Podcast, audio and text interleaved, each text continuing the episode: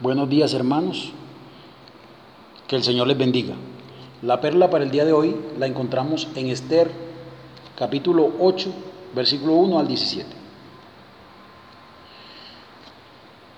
Amán, el enemigo de los judíos, ya había muerto, pero el decreto para exterminar a los judíos ya estaba emitido. Ahora, Esther entra nuevamente ante el rey y le suplica con lágrimas que detenga el plan siniestro que Amán había tramado contra los judíos. El rey le explica que los medos y los persas, cuando una orden es emitida y sellada con el anillo del rey, no puede ser abrogada. Entonces el rey toma su anillo y lo entrega a Mardoqueo para que escribiera lo que quisieran en nombre del rey, lo que pudiera servir para mitigar el impacto del decreto anterior, que era la muerte de los judíos. El decreto que Mardoqueo redactó y mandó por correos a todas las provincias estaba facultando a todos los judíos, les daba la autoridad de unirse para defender sus vidas. Y les daba la autoridad que a cualquiera que quisiera atacarlos, a ellos, a sus esposas y a sus hijos, ellos los pudieran matar, pudieran defenderse de cualquiera que quisiera atacarlos. Entonces vemos ahí que hay una palabra que me llama la atención y es la defensa. Ellos fueron facultados para defenderse de cualquier ataque externo que pudieran tener. Ellos tenían que poner su empeño para defender su vida.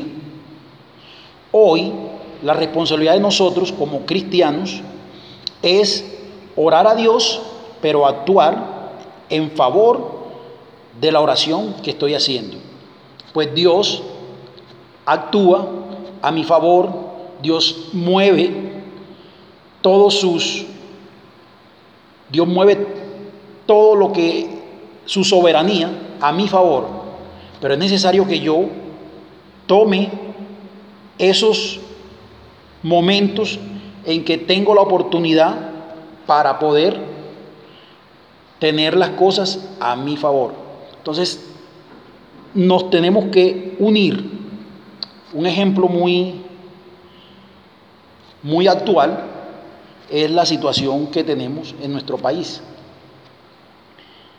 Es necesario orar, pero también es necesario que actuemos, que manifestemos nuestra voz, que alcemos nuestra voz para que las injusticias estén siendo quitadas de la sociedad. Entonces, hay una palabra que me llamó también poderosamente la atención y es que el decreto de exterminio para los judíos había sido fraguado en la mente de un solo hombre, quizás y lo digo porque hubo un texto que me llamó la atención, que la gente de Susa también celebraba cuando los judíos pudieron regocijarse, cuando se pudieron alegrar por causa de este decreto que había firmado el rey. Ellos se alegraban, se gozaban y la gente de Susa también celebraba este nuevo decreto. Quiere decir que cuando vienen las adversidades, muchas cosas de las que creemos adversas juegan a nuestro favor.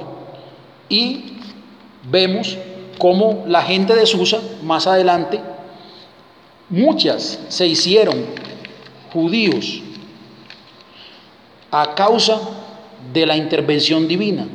Es decir, nuestra confianza en Dios puede dar la seguridad y la certeza a pueblos paganos a personas inconversas de que tenemos un Dios que nos defiende y que nos ayuda. Y eso los va a hacer volver la mirada al Dios de aquel hombre, aquella persona que tiene un Dios que lo defiende, que lo ayuda y que le da estabilidad. Muchas gracias hermano, Dios les bendiga.